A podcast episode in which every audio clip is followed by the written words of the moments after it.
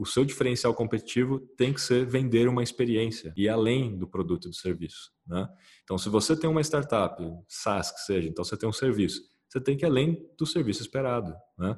Você não pode simplesmente vender o serviço, seu atendimento tem que ser muito bom, todos os pontos de contato tem que ser muito bom, cumprir o propósito faz parte da experiência, lembrar que o cliente é cliente, né, para enaltecer ele, para criar conteúdo exclusivo, ofertas, como eu falei. Até nos eventos que a gente patrocina, as ações que a gente faz no evento não é para captar novos leads, hein? até as escolhas dos eventos é para encontrar quem já é cliente, para aumentar a experiência de quem já é cliente no evento, porque é a única oportunidade que a gente tem de contato ali mais humano, né? Então a gente cria várias ativações para clientes, não para quem não é cliente. Então veja só. E quem não é cliente que está vendo, consegue enxergar como que a gente é, como é que é o nosso humor, né? como é que é a nossa vibe e fica com vontade de ser cliente também. Então é um ponto importante, assim, as decisões são muito baseadas em tentar vender no fim do dia uma experiência. Então esse é um livro também que eu recomendo. Olá, eu sou Rafael Marino, diretor de marketing da Exceed. Seja bem-vindo ao Na Linha de Frente, um podcast feito com investidores e grandes executivos de startups do país.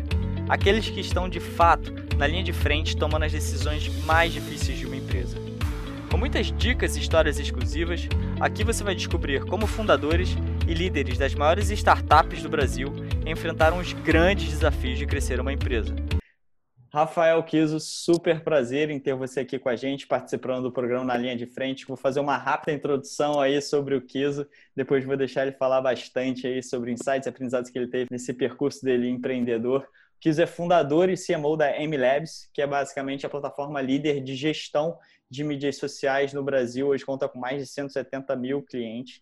E aí o Kizo tem mais de 20 anos na carreira do mercado digital, foi responsável por soluções negócios que potencializam né, é, a solução para pequenas e médias empresas, nacionais e internacionais. É, tem basicamente quatro empresas no seu portfólio, então é um empreendedor em série aí, publicitário com MBA em marketing 2017 foi eleito como melhor profissional de planejamento digital pela Brad. 2020 lançou aí a segunda edição do livro best-seller Marketing na Era Digital com coautoria da conhecida Marta Gabriel. E aí fundou em 2015, né, que junto com o Caio e o Marcos e o William, a MLabs, que é a plataforma de gestão de mídias sociais, que é hoje a plataforma mais utilizada do Brasil para esse serviço. Permite a integração, automação de diversos recursos mídias sociais, como Facebook, Instagram, WhatsApp, Pinterest, LinkedIn, YouTube, Twitter, enfim, mais de 5 milhões aí de reais em investimentos e hoje em dia tem a Stone como principal sócia. Kiso, super prazer em te receber aqui. Conta um pouquinho mais aí sobre você, por que, que você acabou criando a M-Labs. Prazer todo meu, belíssima introdução, mas preciso fazer uma correção, né? Na verdade, já são 190 mil marcas usando MLabs recorrentemente atual e, e, cresce muito rápido. Então, provavelmente você viu um número, né? E agora a gente já está no outro número. Mas isso é bacana, né? Essa é a parte boa da, da escala, né? A gente cresce muito rápido e com a entrada da Stone está, tem sido cada vez mais rápido, né? Mas vamos começar do começo. Por que, que a gente criou a MLabs? Na verdade, a gente criou com um propósito muito forte, genuíno, de ajudar o pequeno negócio. Fazer a inclusão desse pequeno negócio através das plataformas de mídias sociais, né? fazer inclusão digital, quando a gente fala de presença digital, mas acima de tudo ajudar ele a ter mais resultado, porque a gente teve essa visão de que a presença digital iria começar pelas redes sociais e não mais por um site, apesar do site ainda ser fundamental e ser muito importante, né?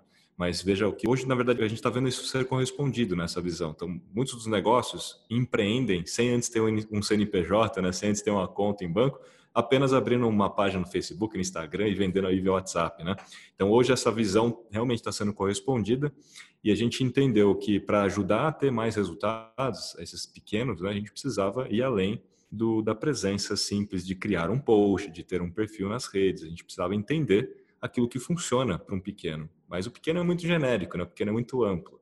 Então a gente tem hoje trilhões de dados na nossa base para entender comportamentos por setor, então por categoria de negócio, setor por região e tudo mais, justamente para a gente poder recomendar aquilo que funciona mais para um, para o outro, né? E com base nisso ajudar esse pequeno a tomar suas melhores decisões, até porque esse pequeno ele tem três pontos de dor, no nosso ponto de vista.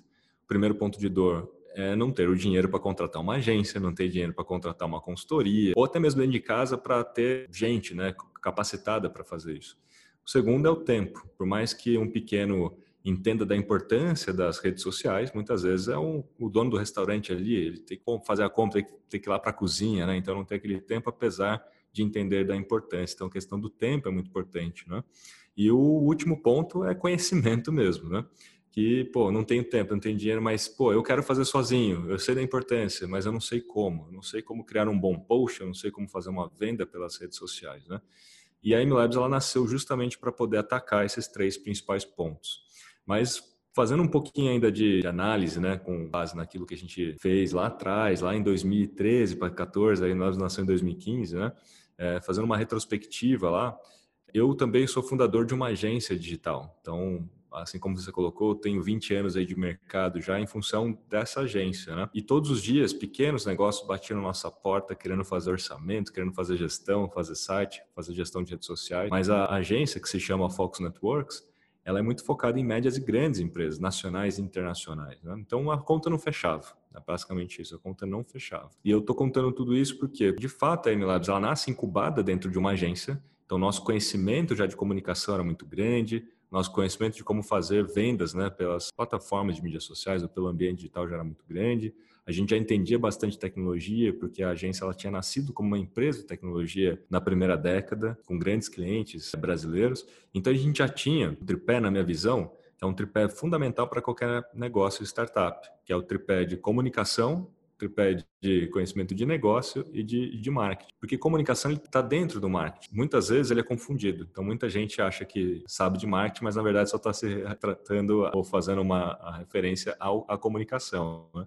E a gente nasceu já sabendo desses três itens, até porque a gente já tinha outros negócios. Então, a gente não era empreendedor de primeira viagem, né? A gente já tinha um conhecimento de negócio, já tinha o um conhecimento da agência de comunicação e marketing, no meu caso, porque eu sou formado e tenho MBA em marketing, né? Entendo um pouco mais daquele tal dos quatro P's, né? Do produto, do preço, da praça e da promoção, que é o P de comunicação. Então, assim, a gente já nasce com esse propósito muito forte incubado dentro dessa agência, pensando nesse pequeno, e a gente já nasce com essa estrutura né, de conhecimento nesse tripé. E eu vejo diariamente no mercado, as outras startups, elas nascem basicamente 100% com um único ponto, que é o ponto técnico, né? Que é um ponto da engenharia, é aquele conhecimento técnico da história. E não tem o conhecimento em negócio, não tem o conhecimento em comunicação, muito menos em marketing, né? Só tem o conhecimento técnico. E por isso que fica difícil de vender, difícil de posicionar o negócio, a marca, né? Então foi por isso que a gente criou a MLabs, foi muito com esse propósito. Eu fui validar essa tese no Vale do Silício logo no começo, ali em 2013, quando a gente teve o insight de como desenvolver a plataforma. Tinha que ser um negócio escalável, porque, como eu disse, não parava em pé. Todas as contas que a gente fazia, ah, será que a gente cria uma agência Express? Será que a gente cria alguma outra modalidade de serviço? Mas não parava de pé, porque assim, é, é hora homem, né? Quanto mais cliente você tem, mais gente você tem que contratar. E, e, no caso, a gente precisava achar uma solução escalável. Quando a gente desenhou, então, a plataforma, já com o conceito de ser uma plataforma, que a ideia não era ser um produto genérico esperado de gestão de redes sociais, mas sim ser uma plataforma que integra recursos, inclusive de parceiros estratégicos, de outros players de mercado, justamente para ter um time to market mais rápido, para poder ajudar esse pequeno de várias formas, né? A gente já foi com o pensamento de plataforma e lá na, na, mentoria que eu tive, eu tive mentorias one-on-one, fui para Mountain View, ele fui para Plug and Play, fui para GVS Labs, fui para vários lugares para fazer mentorias, tanto com ex-empreendedores, tanto com investidores de fundo de venture capital, sabendo, obviamente, que eu não ia captar nada, a ideia era realmente validar a tese. A tese principal era: será que a gente consegue fazer uma plataforma para esse público, esse pequeno empreendedor brasileiro, que é diferente de um pequeno negócio nos Estados Unidos, né? Uhum. Totalmente diferente. E todo mundo unanimemente falou assim, cara, foram raras as exceções na história de alguma startup que conseguiu trabalhar com esse público. Porque o custo de aquisição é, é alto. Você tem que explicar da importância das redes sociais, educar da importância das, das redes e depois educar da importância da sua ferramenta, né? E o churn, que é a taxa ali de cancelamento, né, é também alta, porque é, é um público que vai confundir finanças pessoais com profissionais, vai deixar de pagar sua ferramenta para pagar uma conta de luz em casa, para pagar o IPVA do carro, né? Então, assim, você está nas duas pontas lascado, basicamente, né? E aí na retórica eu devolvi assim para eles, eu falei, bom, se as maiores startups do mundo precisam resolver os maiores problemas do mundo, esse me parece um grande problema. Porque ali, diante daquela conversa, eu, eu, eu caiu a ficha para mim. Falei, caramba, vocês estão me afirmando isso de fato, deve ser verdade. Por isso que, então, os pequenos são negligenciados, porque ninguém quer trabalhar com os pequenos. Não faz sentido, não fecha a conta, não tem lucratividade? Todo mundo falou assim, sim. E aí eu, pô, em vez de voltar desmotivado, né, eu voltei super motivado porque eu falei, então se eu resolver essa equação, eu teria um oceano azul, né, aquela história do oceano azul, teria um oceano azul, todo mundo unanimemente falou, com certeza. No entanto, ninguém vai investir no seu negócio enquanto você não provar essa tese, né, enquanto você não colocar ali o seu próprio dinheiro, fazer esse negócio rodar, break-var, e não é só break-var, tem que mostrar que para em pé no longo prazo, né? Eu falei, bom, então ferrou, né? Aí eu voltei para o Brasil, como eu falei, né? Não voltei desmotivado, voltei super motivado do tipo, aquela máxima, né? Realmente, se você acredita no negócio, por que você não coloca seu próprio dinheiro? E na época, né? Diferente também de outras startups, na época, como eu já estava com, com agência, né? Sou fundador da agência, agência faturando e tudo, a gente usou a própria agência como incubadora e, e, primeira investidora, digamos assim, da própria MLabs. Convenci meu sócio na agência a investir nesse negócio. Uh, o Caio Rigold que é o nosso CEO hoje da MLabs, ele era funcionário da agência, né? Assim como o Marcos Santos, que é o nosso CTO hoje, ele era funcionário da agência. Eles foram os dois primeiros integrantes do projeto chamado MLab, onde a gente foi dedicando cada vez mais recursos, né? Até o ponto que a gente colocou um deadline do tipo, olha, já gastamos dinheiro pra caramba e a gente não conseguiu ainda colocar o nosso MVP no ar. Depois de um ano já ali desenvolvendo, né? A gente colocou um deadline, estruturamos para a gente de fato fazer ali o nosso primeiro lançamento. E ele, o MLabs nasceu um ano e meio depois dessa história toda, em agosto de 2015. Então, foram ali basicamente um milhão de reais investidos né, em, em salário, tempo né, da galera. A gente foi contabilizando isso tudo é, dentro de casa, né, justamente porque isso deveria ser devolvido depois. Então, por isso foi tudo contabilizado. Até o ponto de que, quando a gente lançou a MLabs, é, os dois primeiros meses da MLabs realmente deram errado. Né? Então, assim, aquela história, pô, será que os caras tinham razão? Não ia ser fácil mesmo vender? A gente já tinha essa informação. Mas o que a gente ficou surpreendido é que o custo de aquisição do cliente não foi alto, foi baixo. O custo de aquisição. A galera vinha, né? E vinha, clicava e, e, comprava e tal, mas o churn sim era alto. Por que, que a galera clicava? Porque a nossa promessa estava muito bem definida, assim, puxa, tenha mais resultados através das redes sociais. Quem não quer ter mais resultados? Isso porque as redes sociais, de alguma maneira, depois do Orkut, né, com, com, com o Facebook aqui no Brasil ali, que veio em 2010 crescendo. Então, a gente, na verdade, nos dois primeiros meses, né, deu errado, cara, porque assim, a gente estava muito empenhado em falar com um pequeno negócio, falar com pequeno direto, sabe? Pequeno, pequeno. Só que esse pequeno, pequeno, ele é genérico, né? Então a gente fez uma comunicação falando assim, pô, tenha mais resultados nas redes sociais. Quem não quer ter mais resultados, né? Então a galera clicava, vinha e comprava. Mas a expectativa desse pequeno é que a, que a MLabs ela fosse tipo uma agência, ela criasse os posts, criasse uma estratégia para o pequeno e, e, fizesse inclusive anúncio, né? Então, assim, porra, né, por R$29,90, que era o, é o preço da MLabs, fazer tudo isso, né? Mas para a gente era óbvio que a pessoa não ia achar que, que era para fazer tudo isso, mas a gente viu que não era tão óbvio assim. Era bom demais para ser verdade, sabe aquela história, né? O cliente fala: "Não, esse preço é bom demais para ser verdade, eu tenho que pagar para ver", porque é muito barato, né? Então a galera pagava para ver qual que era a história. Essa era a verdade no fim da história. Então a gente, cara, em vez de pivotar o, o produto, em vez de pivotar ali e falar: "Não, acho que a gente errou no produto", tal, a gente entendeu que a gente tinha errado, na verdade, na comunicação, na segmentação daquela campanha. E aí foi o nosso primeiro aprendizado, assim, aquele aprendizado de foco. Então, você, acho que tem dois caminhos de foco: foco em termos de produto e tem o foco também em termos de público, né? Qual é a persona que você quer atingir, qual é o cliente, qual é o perfil do cliente ideal. Porque por mais que pequenos negócios como um todo, o mercado, né, seja grande, quando a gente olha termos de números, fala, caramba, 17 milhões de pequenos negócios é um grande mercado. Vamos falar com os pequenos negócios. Mas nem todos os pequenos negócios são iguais. Então a gente começou a aprender que tem categorias de pequenos negócios e cada categoria enxerga de uma forma, tem um ponto de dor quando a gente fala de redes sociais e tal, uma forma de abordagem melhor. E a gente pensou assim, bom, qual seria então o primeiro segmento de pequeno negócio que a gente precisa abordar? E a gente lembrou da nossa própria história. Bom, a gente, enquanto agência, né, na época que a MLabs foi incubada na agência, a gente tinha um ponto de dor, que era encontrar ferramentas alternativas brasileiras, que não estivessem indexadas em dólar, que não precisasse usar cartão de crédito internacional e que fossem acessíveis, porque todas as ferramentas eram muito mais voltadas para médias e grandes agências ou médios e grandes negócios, todos ali com cartão internacional. E não tinha alternativa brasileira. Então a gente, na prática, tinha acabado de lançar a primeira alternativa brasileira, R$29,90, super acessível. Então ele falou: vamos falar primeiro com as pequenas agências, porque as pequenas agências devem estar procurando alternativas. E aí o fit foi imediato. Fit foi imediato, em 12 meses a gente breakivou o negócio, mas não era suficiente, como eu falei na história, né?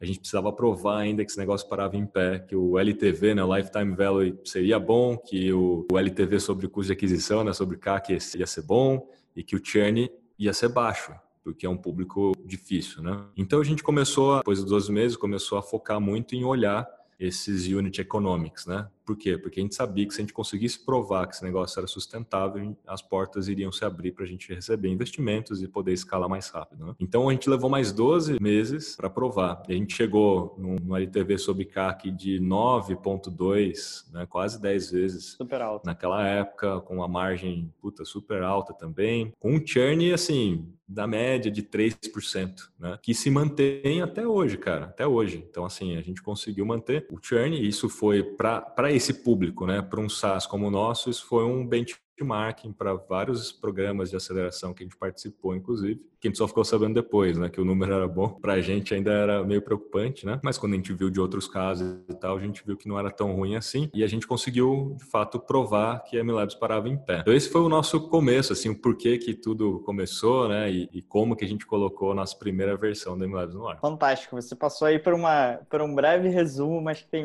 aparentemente, pelo que eu interpretei, tem muito aprendizado aí nesse pouco trecho que você falou, que é basicamente você criar um negócio tendo em mente já o conhecimento da área. Acho que existe muito outsider, o que por um outro lado é legal, que até conversei com a Stephanie da Dindin, que era uma mulher, uma empreendedora que acabou de vender sua empresa aí para o Bradesco, que ela não era nem fim, nem tech, e ela acabou abrindo uma fintech, mas isso é mais raro ainda, né, esse tipo de sucesso. Acho que você partir do ponto de já ter um conhecimento teórico muito forte sobre o que você quer empreender já é meio caminho andado. Você testar o seu modelo, ver como é que está indo o Units Economics, que é super importante, principalmente para você provar crescimento, para receber investimento. Cara, e uma coisa que eu fiquei curiosa, você tem quatro empresas, basicamente todas ainda rodando. Como é que é, cara, essa questão de tempo? Porque, assim, é o que você falou, tempo e foco são os principais, basicamente, desafios, né, do empreendedor, de um gestor, e todos ainda existem. Ou seja, como é que você consegue, cara, dividir seu tempo entre essas empresas, no que focar? Existe algum framework, alguma metodologia que te ajuda com, com isso, cara? Na verdade, assim, né, a primeira empresa foi agência, né? Então, naturalmente, estou ali e tal. Ainda sou sócio e a maior parte ainda é minha. Mas a partir do segundo ano da MLabs, então, quando a gente conseguiu a Break vai provar o valor dela, e aí a gente entendeu que a gente tinha condições de escalar o negócio e fazer daquele negócio um negócio realmente, assim, é, com vida própria, né? A gente tomou a decisão de fazer o spin-off da MLabs, então, da agência e ter tudo próprio, né? Ter escritório próprio, ter time próprio dedicado e ter tudo, tudo próprio. Foi ali também onde eu tomei a decisão de fazer minha passagem de bastão na primeira empresa, que é a agência. Né? Então, então, foi um processo ali basicamente de um ano, né? Então, o terceiro ano da MLabs, eu não estava 100% dedicado à MLabs, eu estava ali meio cá, meio, né, meio lá, e passando bastão ali na agência. Então, formando também time, pensando lá do outro lado. Então, o desafio foi enorme por causa disso. Eu tinha que pensar dos dois lados. Então, tive que formar pessoas, tive que promover pessoas para que essas pessoas estivessem aptas a me substituir dentro da agência, né? E para o mercado também, porque o cliente na agência estava acostumado a me ver, né? Então, nas reuniões, então, como estrategista principal ali tudo. Então, foi um trabalho de um ano que deu super certo. Então, foi, foi muito bom essa passagem. E aí, eu pude me dedicar depois desse um ano, basicamente, a, a MLab somente, né? As outras empresas, elas são empresas que não têm, vamos dizer assim, funcionários, não têm grandes ações, né? Então, é uma empresa de educação, onde estrategicamente eu posicionei essa empresa de educação para trabalhar totalmente em conjunto. Então, eu lancei o livro com a Marta Gabriel, como você colocou na introdução, e todos os contratos, né, todos os cursos que eu lanço junto com ela, que está em torno do livro, ou as minhas palestras que eu dou no mercado, são através dessa empresa de educação, que tinha outros professores, que tinha outros cursos, né, que a gente fazia ali um trabalho mais eventual de educação no mercado. A gente acabou focando muito mais em mim como produto, né, vamos dizer assim. Por quê? Porque na estratégia como um todo, e a gente foi focando né, nessa, nessa estratégia, para que todo mundo, de alguma maneira, se ajudasse, né? não fosse uma coisa assim concorrente né, do tempo e tal, mas entendendo que o Rafael era o ponto central desses quatro negócios, né? e o outro negócio seria o negócio de tecnologia, porque a agência, ela, de alguma maneira, ao longo da história, ela se separou, então ficou uma empresa só para o lado de tecnologia e e o negócio de marketing, né? Ficou só agência, mas agora se uniu de novo. Então não são mais quatro, né? São três Então a, a própria agência se consolidou de novo, né? Parte de marketing, comunicação, tecnologia, a, a Hyperclass que é de educação e a M Labs, né? Então são três. Então, falando rapidamente da Hyperclass e como que eu posicionei estrategicamente isso, foi eu tomei a decisão do Rafael ele ser a principal autoridade, speaker pelas empresas. Né? Então, o Rafael, para conseguir ganhar é, essa autoridade no mercado, ele precisa construir conteúdo, ele precisa fazer livro, ele precisa dar palestras né, e tal. Então, a gente construiu uma estratégia para que eu pudesse me tornar essa autoridade reconhecida no mercado, porque isso faria com que a própria MLabs fosse mais conhecida. Então, eu conseguiria trazer autoridade para a MLabs e eu conseguiria trazer também clientes, mais clientes para a própria agência, sem estar dentro da agência. Né? Por conta de eu também estar é, como sócio lá e tudo mais. Então, sempre que eu desço ali do palco de uma palestra, vem potenciais clientes para ambos os lados, né? Então, acaba acontecendo isso e estrategicamente a gente montou isso e vem funcionando. Né? Então, até mesmo no caso do, do, livro, poxa, o livro dá uma autoridade muito grande, o que faz com que eu seja convidado muitas vezes para dar palestras em grandes eventos que somente os patrocinadores conseguem entrar para palestrar e muitos eventos nem permitem com que o patrocinador palestre, né? E eu já sou convidado para palestrar. E isso assim, tem um, vamos dizer assim, não tem preço, né? Porque aquela notoriedade importante de que o concorrente não consegue ter porque o concorrente não tem uma autoridade como essa e nem patrocinando conseguiria ter, entendeu? Ou seja, então foi CAC, dessa forma. O CAC infinito aí, né? Você utilizou da estratégia de se tornar autoridade, influenciador nesse quesito, se tornando basicamente um grande canal de leads e de divulgação da própria empresa. E aí, no caso né, de redes sociais, basicamente, eu, eu faço conteúdo diariamente, né? E a MLabs também. E a gente definiu isso. Olha, a MLabs, ela tem a sua própria brand persona. Como a gente entende, e desde o começo entendia muito de comunicação, desde desde o início a gente pensou é, a estratégia de comunicação da MLabs, traçamos o brand persona, voice, tom de voz, né? E como que a gente atua em cada uma das, dos canais, redes sociais, como é que seriam as linhas editoriais. E o objetivo da MLabs desde sempre é falar com esse pequeno negócio que é um novo entrante, né? Nesse negócio de redes sociais, né?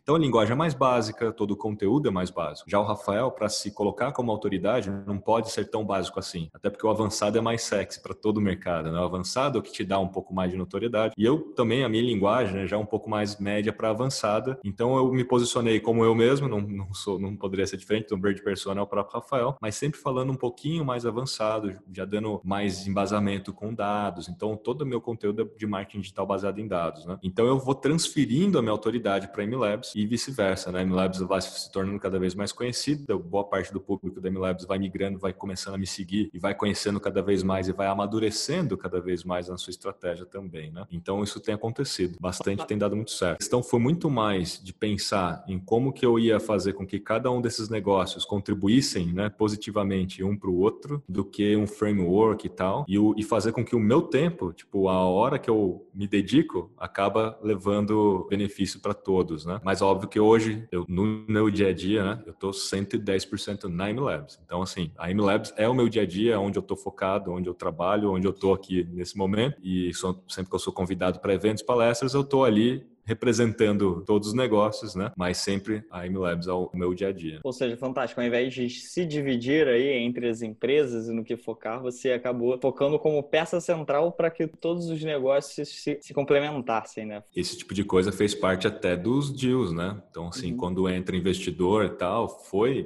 parte do, do, desafio dos questionamentos, né? Puxa, quanto que o Rafael tá dedicado de verdade, né, para o negócio? Porque isso era um, era um problema Tipo, pô, se o Rafael não estiver lá, essa é uma das perguntas número um, porque o investidor investe no empreendedor em primeira mão, né? Pô, o Rafael não vai estar lá. Então, assim, foi uma estratégia que todo mundo enxergou que de fato ia ser benéfico para a MLabs. Né? Fantástico, inclusive até deve ter sido, imagino, preocupação. Imagina se o Rafael sai, né? Imagino que isso também tenha sido algum tipo de preocupação. E investidores também estão olhando muito para o produto, né? Pensando em como é que seria esse produto rodando sem, por exemplo, em estágios mais avançados, sem a participação dos fundadores, enfim. E aí, querendo aproveitar até a questão da autoridade, antes de entrar um pouquinho mais no quesito avançado, médio avançado, como você falou, imagino que por palestra, por todos os contatos que você vem fazendo, por toda a exposição que você tem tendo, você está muito em contato com os profissionais de marketing no geral. O que, que você vem notando de diferenças do profissional de marketing de hoje em dia, comparado com quando você começou a M-Labs? Porque eu estou vendo aí, principalmente com o Covid, muitos cursos online, enfim. O que, que você vê hoje diferente do profissional de marketing que você via há cinco anos atrás, quando você criou a M-Labs, e como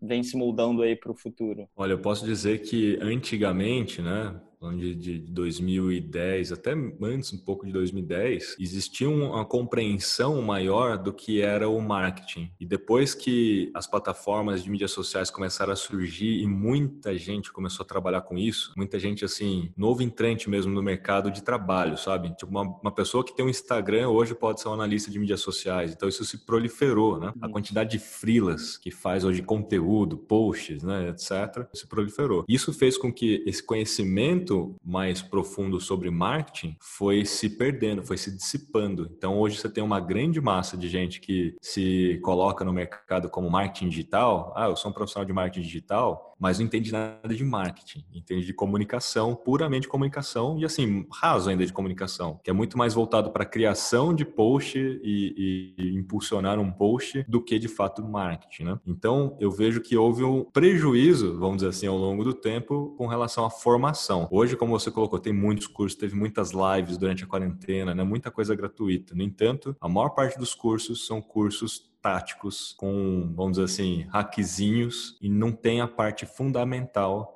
ainda do marketing, né? Então, quando eu lancei o curso, inclusive, junto com a própria Marta, né, que, que tem o mesmo nome do livro, Marketing na Era Digital, justamente para desmistificar que não existe marketing digital, existe marketing em ambiente digital. Então, assim, o marketing é marketing, todos aqueles quatro P's, né, produto, preço, prazo, promoção, continuam existindo, porém, agora você pode adaptar isso ao ambiente digital. Então, o seu produto pode ser um infoproduto, né, pode ser um SaaS, o preço pode ser em Bitcoin, pode ser uma moeda virtual, né, a praça pode ser um e-commerce, pode ser um social commerce através das, das, plataformas de mídias, pode ser ambientes virtuais, como o Sanser, como o Facebook Horizon, como até na época do Second Life. E por último, na comunicação, de fato, você pode distribuir tudo isso dentro de um site, de um blog, de uma plataforma como Facebook e Instagram. Né? Então, muitos não entendem disso e aí passam simplesmente a acreditar que a comunicação é o que salva tudo, né? Fazer uma boa propaganda. Na verdade, a maioria está panfletando por aí nas redes sociais, né? E não é dessa forma. Então tem que entender de público, tem que entender de comportamento de consumidor, tem que entender de mercado, para você entender justamente, inclusive, que muitas vezes não adianta você fazer nada que salve um produto ruim, para chegar à conclusão de que você, você tem que entender primeiro de produto, né? Tem que primeiro saber fazer um bom produto e aí escutar né, as mídias sociais sociais, ter feedback né, do, do próprio consumidor para retroalimentar a inteligência de negócio. Então, é, eu vejo que houve um prejuízo e eu estou né, nessa bandeira aí, junto com o próprio MLabs a Marta, né, de tentar levar um conhecimento, de novo, fundamental para esse público. Tem muita gente nova no mercado agora entrando nesse mercado. Muito legal a sua colocação e eu não, não poderia concordar mais. Eu vejo hoje muitas pessoas especialistas de plataformas e a gente tem que entender que são meios, não são né, fins, né? são meios de você fazer comunicação, de você entender os hacks dentro de cada plataforma, mas a questão estratégica, psicologia do usuário, né? Então, é, antes de entender de como fazer post ou tipo de coisa, é melhor você aprender o, como funciona a cabeça do ser humano, como criar uma estratégia de marketing em geral, e aí o marketing digital ser um desses quebra-cabeças. E aí eu queria aproveitar que você está entrando nesse quesito um pouco mais técnico, falar um pouquinho mais disso, que deve ser muita dúvida do pessoal que segue a gente. Bem, se a gente for ver aqui no país hoje,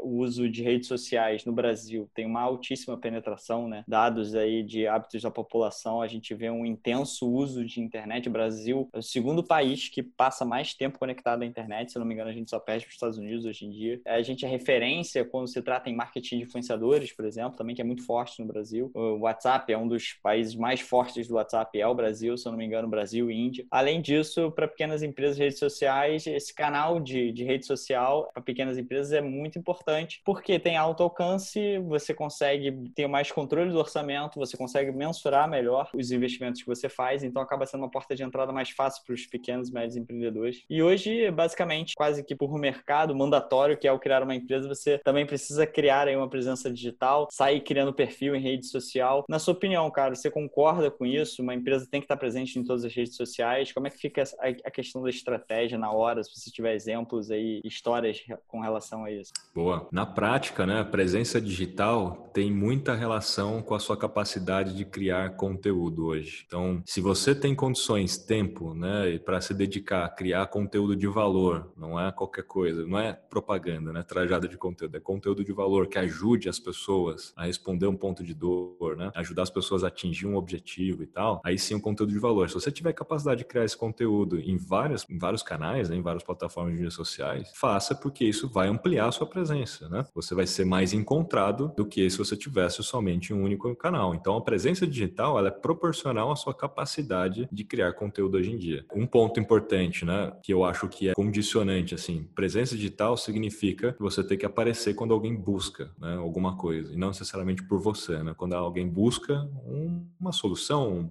ou está buscando sobre um ponto de dor, e invariavelmente essa busca acontece ainda em primeiro lugar nas plataformas de buscadores como o Google. E muita gente tem negligenciado o site. Então, pô, eu entrei aqui, será que eu preciso de um site mesmo? Já tenho aqui meu Facebook, meu Instagram, meu WhatsApp. Será que eu preciso de um site? Puxa, se você não tem um site, você está deixando na mesa, não sei precisar para cada negócio, mas assim, está deixando muito tráfego potencial, né, qualificado. Então, tem que ter um site, tem que ter um investimento aí em marketing de conteúdo, que vai passar por blog, passa, por, por YouTube, que é o segundo maior buscador hoje, né, para você ser encontrado também lá porque as pessoas estão buscando o tempo todo. É óbvio que para várias outras gerações, assim, eu tenho até uma pesquisa que mostra isso da, da Global Web Index, que para todas as gerações, em primeiro lugar, é o próprio buscador como o Google, onde eles descobrem marcas. Né? Para a geração Z, que é a mais nova, as propagandas dentro das plataformas de mídias sociais, então ali um post patrocinado num feed e tal, tem tá, tá empatado. Então com 31% dos dois casos, né? Então para a geração Z, isso já está já tá sendo um reflexo. Eles descobrem também muita coisa através das redes até porque as redes também têm buscador, né? As redes também. E a gente descobre porque a gente passa mais tempo lá. E então aparece diante da gente um feed, um post compartilhado de um influenciador, né? Que está mostrando a experiência que ele teve com o produto, com o serviço. Né? Então faz, faz total sentido. E eh, as próprias plataformas também estão presentes nas outras gerações, mas não estão ali em primeiro lugar, tá ali em segundo e terceiro lugar, mostrando uma tendência clara de que vem crescendo e vai continuar crescendo. Mas, de novo, não tira ainda a importância de se ter a sua casa própria porque as redes sociais você está de aluguel. Então você não manda ali na rede social. O Facebook pode mudar sua política, o alcance orgânico e assim por diante. Já o seu site é a sua casa própria. Ainda mais falando hoje de SaaS, né? Você tem que ter o site de fato, ou um app, né? Você tem que ter o destino principal onde você vai converter aquela pessoa. Desconheço ainda um outro modelo, talvez, que, que não, não passe por isso, né? A não ser um. Mesmo infoproduto, você tem que ter ali um destino, uma plataforma para hospedar seu infoproduto, né? Para vender isso. Agora, a sua pergunta, preciso estar em todos? Não, mas por quê? Primeiro lugar, você precisa conhecer bem o seu público. Então, você conhecendo o seu público, você vai entender quais são os canais que eles usam, que eles passam mais tempo. Você tem que pescar onde o peixe está. Então, não adianta você também ter presença em todos e replicar o mesmo conteúdo em todos, que você não vai estar sendo relevante. E aí o próprio usuário não vai entender por que, que eu sigo você no Instagram e no Facebook, sendo que é a mesma coisa. Então, vou deixar de seguir você em um desses lugares. Não tem por que uhum. estar em ambos os lugares, né? Então, tem que pescar onde o peixe está e você tem que seguir os movimentos. Então, tem que entender também que dentro dessas plataformas, você está ali, de novo, de aluguel e temporariamente, porque em algum momento vai surgir um outro canal e esses peixes todos podem migrar, né? É, como tem acontecido e vai continuar acontecendo uma migração ali, TikTok, né? Instagram, TikTok, YouTube, TikTok, mas principalmente Facebook e Instagram, ou Facebook, TikTok, ou Facebook YouTube, né? Facebook eu acho que é o que está mais perdendo nesse jogo, apesar do Instagram ser do Facebook, o WhatsApp ser do Facebook e assim por diante, mas a plataforma em si, né, do jeito que ela, a gente conhece ela hoje, ela tem perdido audiência, apesar de estar tá, tá estável, vamos dizer assim, né, pelo que os números que o Facebook mostra, ele está estável, continua faturando né, recorde atrás de recorde, porque o faturamento, na verdade, é um conjunto de anúncios feitos também no Instagram, né, então Instagram sim está bombando, continua crescendo e na velocidade que eles estão crescendo, cresceu tipo 9 milhões de usuários no último trimestre, o que significa que daqui a um ano e meio ele deve chegar ao mesmo número do, do, de usuários do Facebook, né? 130 milhões de usuários brasileiros. Então é, é isso, você tem que ficar antenado nos movimentos, né? Não precisa estar em todos, mas você tem que estar onde seu cliente está e ter que ter presença, principalmente onde as pessoas mais buscam, né, e passam mais tempo, para que você seja encontrado. Esse é o principal recado. É claro que para cada caso é um caso em termos de estratégia, mas em linhas gerais é isso. Fantástico, né? Conheça seu público para entender onde eles estão, conheça si mesmo para ver onde é que está a sua expertise, o que, que você pode fazer, o que, que você tem de tempo e recurso para poder explorar. E entrando aí um pouquinho mais a fundo nisso, uma coisa que eu acho que complementa é, beleza, decidir como eu vou fazer, aonde eu vou estar. E aí começa a entrar no mérito de, cara, vou começar a medir se o que eu estou fazendo está indo bem. E aí a gente começa a entrar em mérito um pouco mais de discutir sobre indicadores, estar presente nessas redes sociais, às vezes indicadores que podem ser basicamente de vaidade, por exemplo, às vezes você ter muito like não significa nada para o seu business, mas, por exemplo, pode significar que a sua página é engajada, é ativa e você pode utilizar aquele canal como um braço para fazer outro tipo de venda, ser mais comercial, por exemplo, aproveitar desse dessa página engajada para poder estimular sobre o seu produto, serviço por ali. E às vezes você tem indicadores que realmente fazem sentido você medir é, dados de tráfego, por exemplo, se o seu objetivo é estar numa rede social para gerar tráfego. E aí, queria saber com você, quais indicadores você considera fundamental para as empresas monitorarem? Eu acho que isso varia de caso para caso, dependendo da sua estratégia, mas o que, que você vê aí de mais interessante? Por exemplo, engajamento. Você considera engajamento uma coisa fundamental das, dos perfis dentro das redes sociais? Isso, às vezes não tem um impacto direto na venda em si do serviço ou produto, mas pode ter no longo prazo. Como é que você vê essa questão de indicadores de vaidade, indicadores que fazem sentido ficar monitorando? Para responder essa pergunta, eu vou falar da metodologia que a gente aplicou aqui na MLabs. Ela é totalmente baseada na jornada do cliente, que é a melhor forma de você montar uma estratégia de ações, escolher aonde você vai estar presente, escolher as linhas editoriais e principalmente escolher quais são os indicadores que você vai medir a cada etapa da jornada. Porque a maioria dos negócios, como eu disse lá no comecinho da nossa conversa, não entende de marketing e, portanto, não entende da jornada, né? não pensa na jornada. E aí acaba faz, fazendo o quê? Acaba entendendo que só existe um único passo na jornada que é venda e só passa a investir numa única coisa que é performance. Né? Não se preocupa também com brand, não se preocupa com outras coisas. Então, para explicar a jornada, vou falar rapidamente aqui da jornada do cliente. A jornada do cliente, invariavelmente, ele é linear. Então, você tem ali um passo lógico, os passos lógicos em sequência. Então, o primeiro passo da jornada do cliente é a descoberta de que você existe. Então, você tem que colocar o seu produto, serviço, sua marca no radar, onde o peixe está, como a gente já falou. Então, o primeiro passo é a descoberta. As pessoas precisam descobrir que você existe. Depois que ela descobriu que você existe, ela vai se interessar por aquilo, ou se interessar por aquilo que você sabe,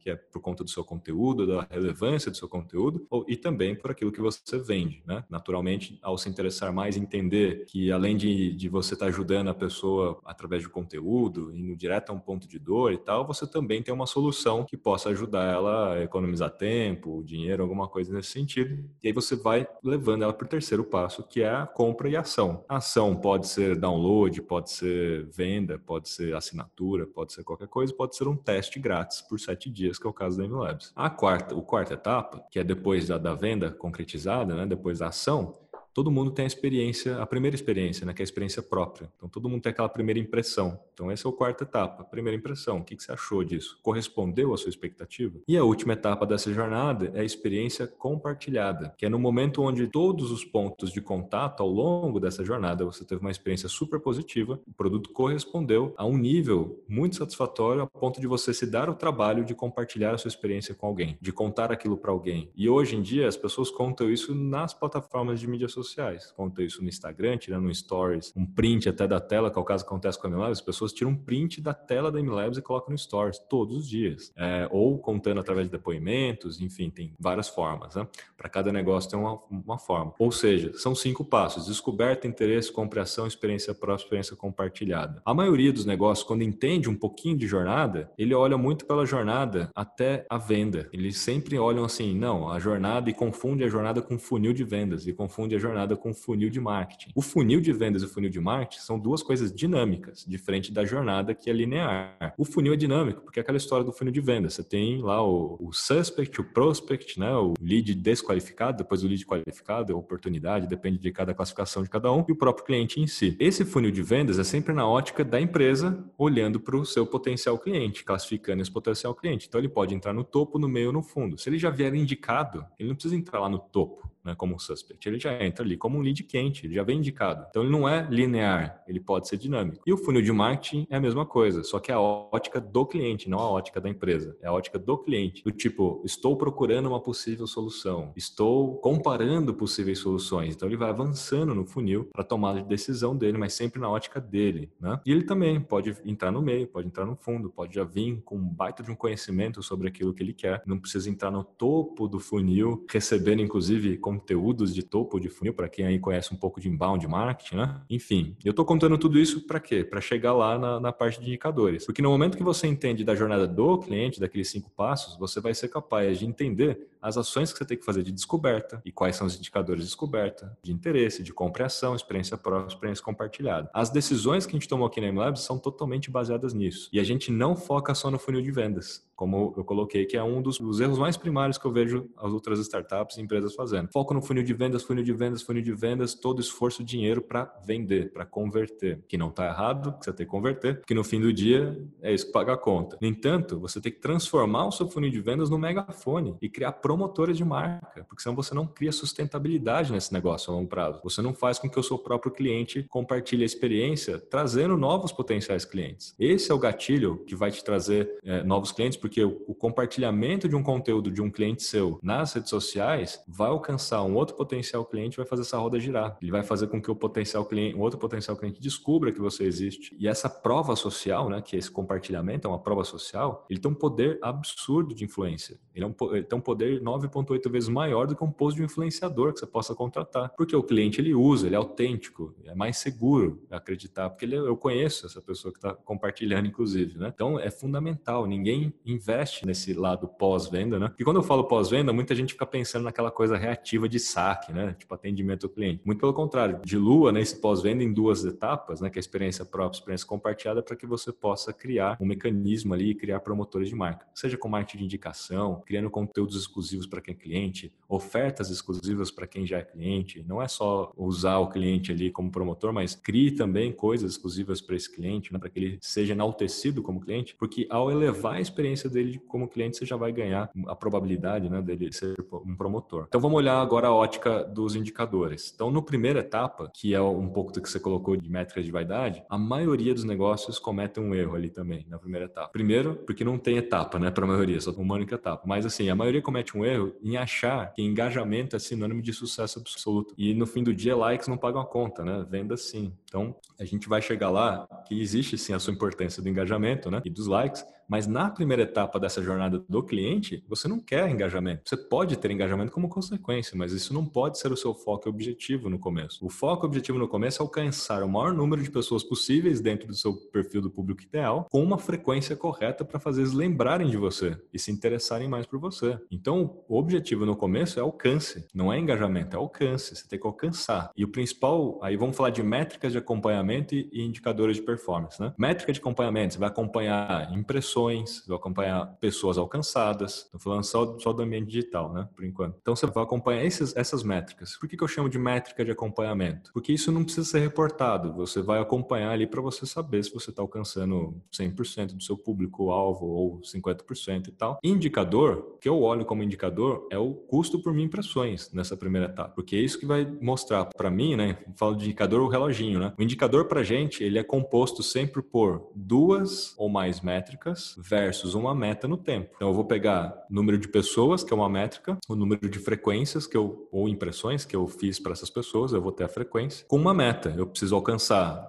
80% do meu público-alvo, oito vezes em 30 dias. Então eu já tenho ali duas métricas com uma meta no tempo. Aí sim eu crio um indicador. Aí eu crio um indicador para olhar para esse começo, porque eu falo, bom, tamanho do meu inventário de mídia, de público potencial é de X milhões de pessoas. Eu tenho condições de alcançar 100% desse inventário na frequência mínima ideal, que é 8 ou 10 dentro do ciclo de compra, dado uma pesquisa do Facebook IQ, que é o centro de pesquisa do Facebook. Não coincidentemente, todo o material comercial da Globo falando número de inserções de comerciais também é muito equivalente a esse número que eu estou dando, que é um número suficiente para elevar em até 90% o brand lift, que é o recall de marca, né? que é a lembrança de marca e a intenção de compra, desde que você esteja atingindo o público-alvo corretamente, né? segmentado corretamente. Então, eu tenho que entender se eu estou atingindo 100% e na frequência ideal. Porque se você não estiver atingindo a frequência ideal, é melhor você diminuir o número de alcance. Você tem que abrir mão de alcance, diminuir o alcance para poder aumentar a frequência. Porque o, o, o investimento é o mesmo, né? Vamos supor, 10 reais eu alcanço mil pessoas uma única vez. Você prefere alcançar mil pessoas uma única vez ou você prefere alcançar 100 pessoas 10 vezes? Mas você vai aumentar a probabilidade de 90% de 100 pessoas comprarem. Porque hoje nas redes sociais a gente vai lá no, no scroll, né? A gente fica ali insano, passando para baixo, passando para baixo. A gente, pô, uma impressão. Você alcançou uma pessoa, uma pessoa nem viu direito que você existe. Então não adiantou, não criou uma frequência. A frequência é quem cria posicionamento na cabeça do consumidor. É o que faz ele entender muito o seu posicionamento, o seu diferencial, o porquê comprar de você e não comprar do outro, né? Então é preciso fazer frequência. Já no meio dessa jornada, o que a gente mais precisa ver em termos de objetivo, aí sim são conversões. Então, métrica de acompanhamento, número absoluto né, de downloads, assinaturas, vendas e tal. Principal indicador, taxa de conversão, custo de aquisição do cliente, ROAS, que é o retorno sobre investimento em mídia, se o caso a empresa faça muito investimento em mídia. Né? Esses são os principais indicadores ali, porque aí eu tenho que entender que por mais que esteja trazendo 300 novos clientes em número absoluto, então a métrica de acompanhamento clientes é boa, mas a taxa de conversão é ruim, então não me importa tanto o número absoluto, por isso que ele está como métrica de acompanhamento. Me importa, puxa, minha taxa de conversão está 0,3%, eu precisava olhar para o benchmark e tal, cara, eu preciso no mínimo aqui 10%. Então você tem que melhorar sua segmentação, tem que trazer mais gente qualificada e aí fazer esse funil ficar melhor, né? E aí já nas duas últimas etapas dessa, dessa jornada, aí sim o engajamento ele é importante, porque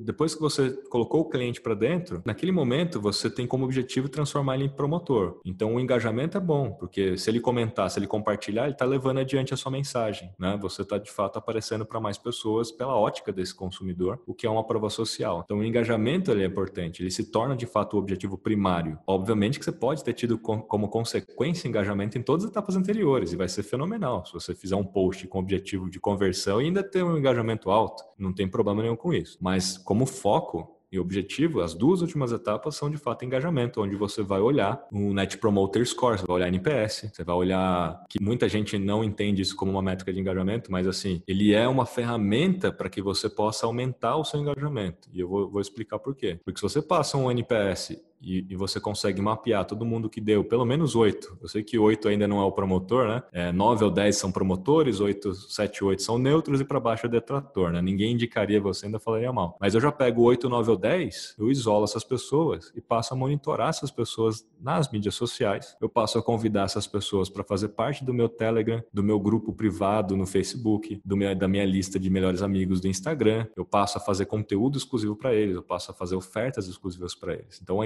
NPS ele passa a ser uma ferramenta para eu conseguir mapear isso, quem já são os promotores naturais, né? Porque esses promotores já estão mais predispostos, né, a, a compartilhar, a fazer e a tomar uma ação, se assim eu pedir. Porque aí sim, na hora que eu fizer um post e patrocinar por engajamento ou fizer uma ação cujo objetivo é engajamento, a probabilidade deles engajarem é altíssima, porque eles sabem quem eu sou, o que eu sou, já testaram já comprovaram, então eles vão engajar muito mais do que quem não me conhece. Se você aposta em engajamento no começo dessa jornada, você vai alcançar um monte de gente que nunca ouviu falar de você, cuja probabilidade de engajamento é muito baixa, que ninguém engaja em alguma coisa que não conhece, né? Que não, não tem interesse. Então é muito mais difícil, a não ser que você esteja colocando foto de gatinho, bebê, alguma coisa assim, só para viralizar. Engajamento por engajamento, gente pula fora, né? Você tem que de fato ter resultado. Então, acho que isso responde assim a sua pergunta primária, né? Se engajamento é importante, se é só uma métrica de vaidade, quais são as outras métricas? Então, gente, é métrica por etapa, indicador por etapa. Então, vamos lá, Kiso. Sensacional, uma baita aula que o Kiso acabou de dar para a gente aqui de marketing indicadores. Então, até sugiro conferir o livro do Kiso aí, que com certeza tem muito mais dessa fonte aí de sabedoria em, em termos de marketing, marketing digital principalmente. Kiso, queria falar um pouquinho mais sobre a questão do investimento na MLabs. Foram ao todo mais de 5 milhões de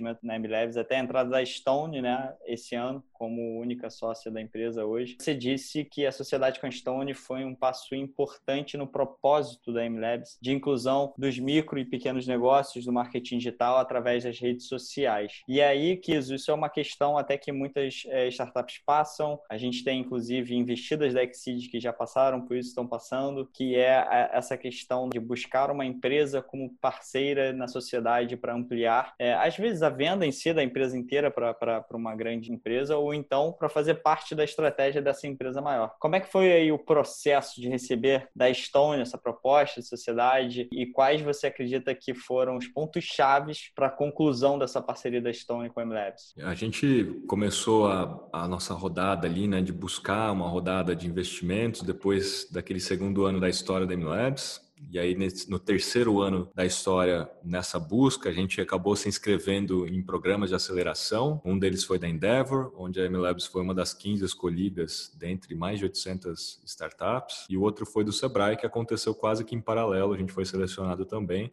dentre centenas também, milhares de startups. E, e ambos contribuíram muito para a nossa visão de investimentos. Né? A Endeavor contribuiu muito com a visão de negócio mesmo, com base nas mentorias. A gente ganhou um mentor padrinho durante seis meses, que foi o Daniel Roy da Salesforce, que é o maior SaaS do mundo, né? Então, para a gente não teve mentor padrinho melhor que entendeu nossa dor e conversava com a gente e tal, e foi super solícito e tal. Então, fica aqui meus agradecimentos de novo. E a gente também teve muitas mentorias para falar sobre isso, assim, é esse o caminho, né? Fundo de venture capital, quais são as modalidades, quais são as possibilidades. A gente teve depoimentos, inclusive negativos. Então a Endeavor foi muito flex, flexível, não é a palavra certa, mas foi muito, acho que coerente, né? No tipo, olha, não vou te trazer aqui uma visão única de, de, de, que deu certo, né? Vou te trazer a visão de quem deu certo com fundo de venture capital e vou te trazer também a visão de quem não deu certo, de que se arrependeu e teve problemas, né? Então a gente teve ambas as histórias para a gente poder entender e tomar as nossas próprias decisões. Isso foi muito bom. E na, no Sebrae a gente entendeu como falar com um pequeno negócio. Sabe aquela coisa de sair mesmo do tirar a bunda da cadeira, né? Sair na rua e conversar com aquele pequeno empreendedor de verdade, né? E entender quais são as dores. Então a gente aprendeu muito com o Sebrae isso, a, a criar modelos, conversas e testar coisas com os pequenos, muito mais do que falar sobre investimentos, né, e tudo mais. E ambos consolidaram assim a nossa nossa visão de que a gente precisava acelerar muito o nosso crescimento, porque estamos, estamos falando aí de um mercado muito grande, né? Então, de milhões de pequenos negócios, a gente precisava acelerar justamente para criar barreiras de entrada também, né? Depois que a gente conseguiu provar a nossa tese, não seria difícil de nascer concorrentes, né? E, e atrás, assim como nasceu de fato, né? nasceu de fato concorrentes aí nacionais copiando 100% MLabs e colocando ainda um pouco mais barato, né? Mas a gente precisava acelerar rápido, então a gente entendeu que a gente precisava de ajuda muito mais do que de dinheiro dinheiro. Né? A MLab já estava break-vada, já estava faturando, já estava lucrando. Né? Então a gente já tinha um montante ali que dava para a gente apostar. Obviamente que não estava sobrando dinheiro nesse, no, no, nível né? estratosférico, mas puxa, a gente já estava ali com dinheiro em caixa, já estava começando até a aplicar dinheiro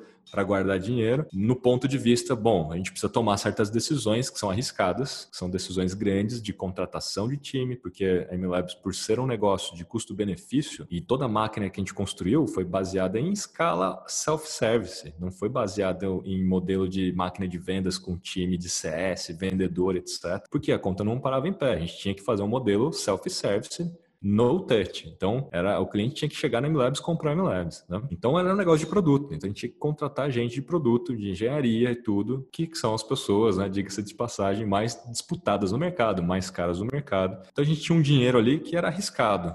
Como é que eu atraio esse público? E é um dinheiro, é um montante grande, além de investir em brand, investir em marca, que desde o início a gente entendeu que a gente precisava ter esse equilíbrio entre performance e branding. A, a, a, coisa ela tem que andar junta. E muita gente não entende isso, acaba focando só em performance. Mas o dia que seu negócio vira commodity de alguma forma, você entra numa briga por preço, sendo que a maior parte das decisões, de alguma maneira, primariamente são emocionais e depois a pessoa usa o racional para justificar, né? Então a gente entendeu isso porque já tinha esse conhecimento na agência. Então a gente também investia muito, investe muito ainda em marca, né? Em cumprir com o propósito também. Não é só um negócio bonito para estar na parede. Então, boa parte do investimento é para cumprir o propósito. É para lançar um curso gratuito para pequeno empreendedor, é para patrocinar um projeto que está coerente para o pequeno empreendedor, onde eu não vou ganhar dinheiro, eu vou ganhar marca, eu vou ganhar fortalecer a marca, eu vou, vou ganhar notoriedade no mercado, né? Então, são investimentos difíceis de fazer. O que, que eu quero dizer com isso? Que no fim do dia, a gente entendeu que a gente precisava ir para um fundo de venture capital que estaria mais disposto a entrar nesse jogo com a gente para a gente ganhar segurança. É, é a palavra assim, para a gente ganhar, eu posso até usar essa palavra assim, para a gente ganhar um pouco mais de culhão para tomar certas decisões. Porque assim, cara, com dinheiro próprio, não era um montante muito grande, mas você fica assim, puxa, cara, é o único dinheiro que a gente tem. Então, assim, se a gente errar, a gente tá, tá, tá na roça mesmo, né?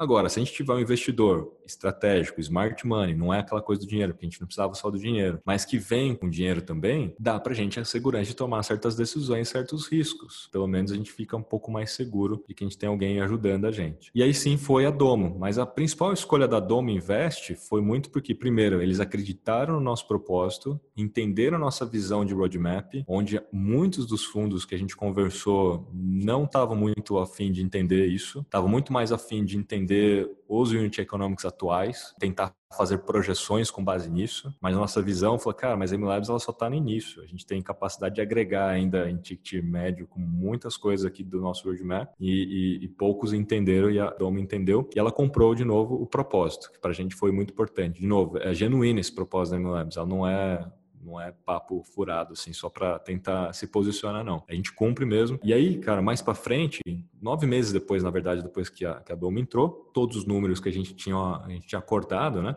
Porque fundo de venture capital tem isso mesmo. Então, assim, no caso nosso, não, eles não entraram no, no, cap table, né, de cara. Então tinha ali um contrato de multa e tudo, mas a gente estava bem tranquilo quanto a isso. A gente entendia que aquele jogo era um, jogo de rolo compressor. No momento que você entra no fundo de venture capital, você tem de alguma maneira que ir para uma série A, porque a gente pegou seed, né? A gente tem que ir para uma série A e depois tem que ir para uma série C, porque é onde eles vão ganhar dinheiro. Né? Eles vão ganhar dinheiro na saída deles, né? Então a gente já, já tinha entendido esse jogo e, e sabíamos que a gente ia ter que se preparar desde o início para o cap table, para ter um cap table saudável para essas rodadas. Então a gente foi muito nas negociações desde o primeiro instante com a Domo, entendendo como que deveria ser o cap table em todas as rodadas mas desde, desde o começo. E foi muito fundamental da gente ter chegado onde a gente chegou sem investidor, né, com o nosso próprio dinheiro, porque a gente conseguiu proteger muito o cap table e as negociações, né, e ter um negócio saudável já breakivado e, e ter dinheiro para crescer, não dinheiro para pagar a conta, né? Sabe aquela coisa do dinheiro, você tem uma rampa e fica desesperado que você tem que pagar a conta. Não, a gente já pagava as contas, então não era o nosso caso. E isso eu recomendo para todo mundo. Eu sei que é mais difícil,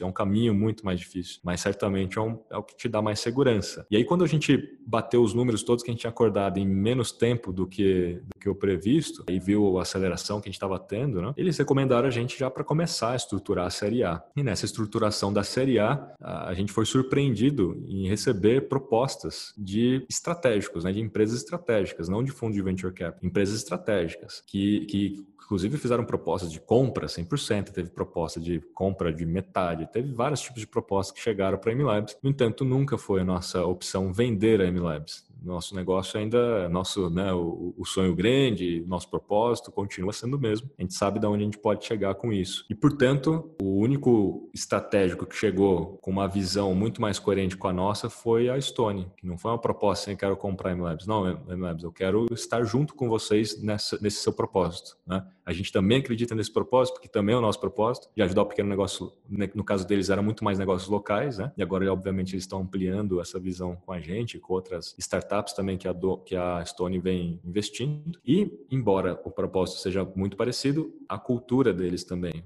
foi muito importante. A cultura intraempreendedora. A Stone torna muita gente sócia da Stone. Então, muito funcionário virou sócio da Stone ao longo do, dos anos. E assim eles cresceram muito rapidamente. Né? A acho que, pô, eu desconheço né, uma empresa que cresceu tão, tanto quanto eles num curto espaço de tempo e com ação hoje na Bolsa de Nova York, né, Nasdaq, valendo o que vale, é, gigantescos, comprando aí empresas agora, como foi o caso da Lynx, por 6 bi. Né? Então, assim, é um, é, é um caso emblemático. Né? Então, a gente queria estar perto dessa cultura cultura deles, intraempreendedora, de velocidade. Cara, a galera lá realmente assim é derrubador de parede, construtor de parede e bola para frente, né? Então a gente acredita muito nisso também, tanto que a gente vai implementar boa parte da cultura de SOP, né, de stock option também, muito parecido com o que eles implementaram lá, muita coisa assim semelhante. E o terceiro principal razão da Stone é visão de futuro como produto, né? Então a gente acredita muito que o nosso próximo grande passo é para social commerce, que é o grande próximo passo de várias plataformas como Facebook Facebook, Instagram, WhatsApp, com Facebook Payments, né? Com Instagram Shopping, com tudo que está acontecendo aí, inclusive Pix, né? Acho que vai ajudar muito a avançar isso. A gente entende que o nosso grande próximo passo também é por aí. Então, a Stone ela tem muitas soluções já relacionadas a esse universo. Só por curiosidade, mais de 51% de todas as transações em e-commerce no Brasil passa por alguma solução Stone. Eles são donos da Pagarme, da Mundipag, é, agora com a Links tem parte de e-commerce, né? Então você tem uma série de soluções fora eles têm startup de RP para pequenos negócios, tem startup de delivery, tem um monte de outros negócios dentro do, do vamos dizer assim, da Stone Co agora, né? Então a gente tem essa capacidade de integração de recursos, como eu falei lá no início, a nossa visão de plataforma sempre foi integração de recursos, nunca foi fazer tudo 100% dentro de casa, né? Com tecnologia proprietária, mas sim integrando recursos com parceiros estratégicos. Obviamente que a Stone se tornou o, o principal agora, né? Mas a gente tem outros, a gente tem, por exemplo, o estúdio MLabs, ali é um um, projeto junto com a Tracto de Maceió, que é uma outra startup de Maceió, onde a gente permite o pequeno negócio criar um post por dentro do Labs, está integrado à nossa própria plataforma, né? Assim como outros casos que a gente tem lá dentro. Então, esse foi o nosso principal razão, né? Pela qual se unir ali a Stone e fazer a saída, vamos dizer, antecipada da Domo, porque a gente entendeu que a gente não precisava mais avançar, porque, putz, o casamento foi muito, na nossa visão, muito boa, assim, né? Então a gente não precisava continuar naquele processo lá de série A, série B, série C. Em tese, dá para fazer tudo isso dentro de casa mesmo agora, junto com a própria Stone. Fantástico, Kiz, uma mistura, então, aí de visão de propósito, de cultura, principalmente também visão de produto, totalmente alinhada com vocês e vocês acabaram combinando nessa parceria. Kiso, fantástico todo o seu porquê, né? todo o racional que vem por trás de uma grande decisão, né? E fantástico a sua linearidade, digamos assim, de explicar o como isso aconteceu e o porquê que isso aconteceu. A gente conversou aqui sobre Kiso empreendedor, sobre MLabs inovação, sobre investimentos e estratégias com parceiros gigantes como a Stone. E aí eu queria te fazer uma última pergunta que é, cara, que livros e talvez cursos, não sei, que marcaram a sua vida, é, principalmente porque tem muito empreendedor que escuta a gente, então descobrir o que, que, que, o pessoal lê, o que, que o pessoal aprende, onde você possa compartilhar aí com a gente. Cara, um livro que foi fundamental para gente, vários, mas eu posso comentar um que foi fundamental, foi o livro das organizações exponenciais, onde a gente entendeu ali não é uma fórmula, mas se aproxima muito assim de características das, dos unicórnios, né? O que, que, eles tinham em comum, quais são as ações que eles fizeram. E uma das principais coisas que eu me lembro assim do livro, fortemente, é a criação de comunidade em torno da marca, fazer a própria comunidade trabalhar em conjunto com o negócio, muitas vezes sem ganhar nada com isso, mas isso não é negativo, porque a própria comunidade entende que ela está ganhando tendo a própria plataforma né, no ar. É o caso do Facebook, por exemplo. No Facebook você tem ali a maior comunidade de criador de conteúdo do mundo, né? Eles criam conteúdo, o Facebook não cria um post, todo mundo cria os posts pelo Facebook ele vende anúncio, mas todas as pessoas são beneficiadas pelo, pelo, pela própria plataforma, ao se conectar com outras pessoas, né? Ao ter ali, de repente, até no caso de um desastre como um terremoto, você tem condições de ajudar as pessoas, próprios pequenos negócios, de alguma maneira, através das redes sociais, têm condições de vender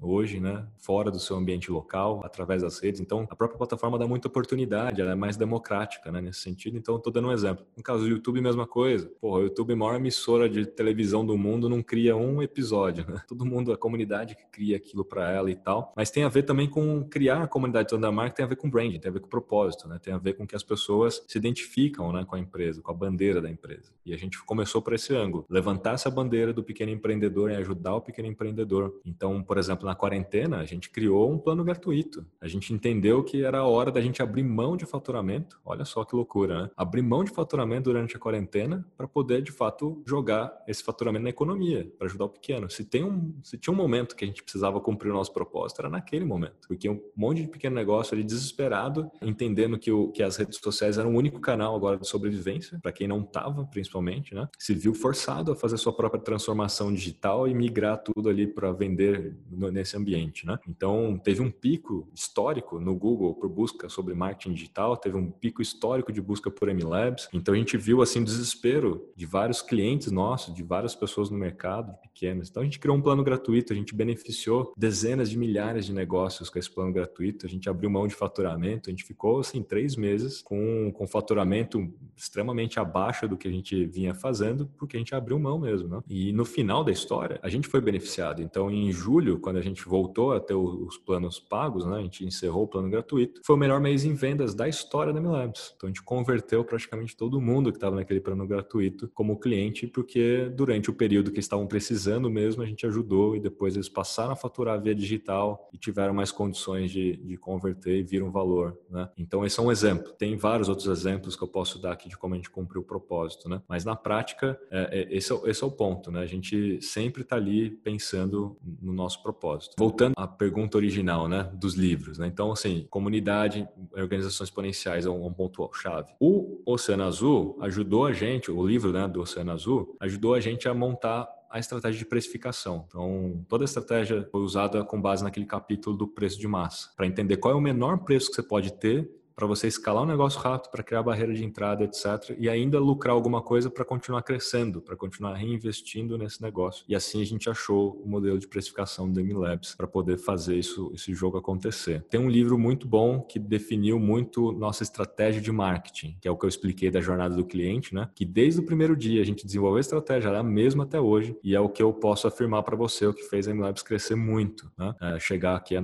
190 mil marcas usando, que é um livro chamado X When Business Meets Design, do Brian Solis. É um livro em inglês, não tem em português, mas é um livro que fala muito sobre a experiência do, do cliente. Né? Ele, ele força muito isso que o seu diferencial competitivo tem que ser vender uma experiência e além do produto e do serviço. Então, se você tem uma startup, SaaS que seja, então você tem um serviço, você tem que ir além do serviço esperado. Você não pode simplesmente vender o serviço. Seu atendimento tem que ser muito bom, todos os pontos de contato tem que ser muito bom, cumprir o propósito faz parte da experiência, lembrar que o cliente é cliente, né, para enaltecer ele, para criar conteúdo exclusivo, ofertas, como eu falei. Até nos eventos que a gente patrocina, as ações que a gente faz no evento não é para captar novos leads, hein? até as escolhas dos eventos é para encontrar quem já é cliente, para aumentar a experiência de quem já é cliente no evento, porque é a única oportunidade que a gente tem de contato ali mais humano, né? Então a gente cria várias ativações para clientes, não para quem não é cliente. Então veja só. E quem não é cliente que está vendo, consegue enxergar como que a gente é, como é que é o nosso humor, né? Como é que é a nossa vibe e fica com vontade de ser cliente também. Então é um ponto importante, assim. As decisões são muito baseadas em tentar vender no fim do dia uma experiência. Então esse é um livro também que eu recomendo. Aí tem vários livros clássicos que a gente leu durante a Endeavor, que a gente leu aí ao longo da jornada, né? Blitzscaling, do Reid Hoffman, Receita Previsível, né? E tem várias, vários livros que são os clássicos aí que a gente leu também. Tem um que é o This is Marketing, do Seth Godin também. Então, lembrando que não é só sobre startups, né? Não é só sobre tal. Vale a pena ir para os livros dos, dos, fundamentos, né? Para você entender coisas como marketing, né? que, é, que é importante. Não ir só para o lado técnico, o lado do empreendedorismo, o lado dos desafios como, como startup e, as, e os estágios de vida de uma startup, né? Mas sim também entender dos fundamentos. Então, acho que esses são os principais livros que eu posso recomendar assim de imediato. Provavelmente tem mais do que a gente leu, mas se esses vieram na minha cabeça, provavelmente esses foram os mais importantes. Kiso, muito obrigado por todos os insights, pela aula que você deu, pela história, por insights que você deu para todo mundo que está escutando a gente. Foi um super prazer te receber aqui.